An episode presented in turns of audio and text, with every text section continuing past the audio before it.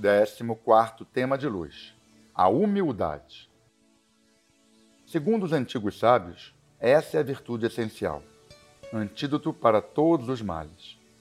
Eles mostraram, através do exemplo de suas vidas, a bênção obtida a partir de uma postura humilde. Moshe Cordovero foi um cabalista memorável que viveu no século XVI, mestre de Isaac Luria, o grande leão da cabala.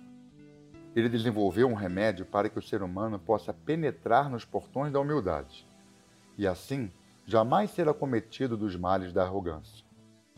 Seu curativo era composto de três ingredientes. O primeiro, dizia ele, acostume-se a fugir da honra o quanto puder. O segundo, acostume seu pensamento a ver seu lado humilhante e dizer: apesar das pessoas não saberem da minha insignificância, que me importa isso? Afinal, eu não me conheço? E o terceiro, quando alguém lhe ofender ou mesmo humilhar, diga para si mesmo quais são os melhores sofrimentos nesse mundo, aqueles que não me incomodam no meu serviço a Deus. Assim, quando os insultos recaírem sobre você, você alegrar-se-á com eles. São conselhos simples, mas que contêm imensa sabedoria.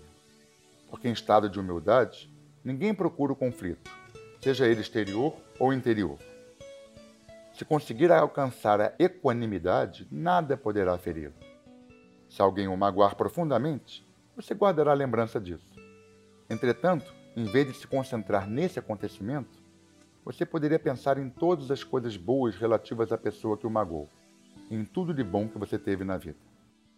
Com humildade, você percebe claramente que os seres humanos podem errar. Caso contrário, por que viriam a esse mundo? Todos vêm na busca de aprimoramento e correção. Estamos todos juntos, em um mesmo barco, prontos para atravessar cada pequeno dilúvio de nossa vida. Olhar ao outro e a nós mesmos com mais compaixão é transformador nessa direção. A humildade é uma grande palavra-chave.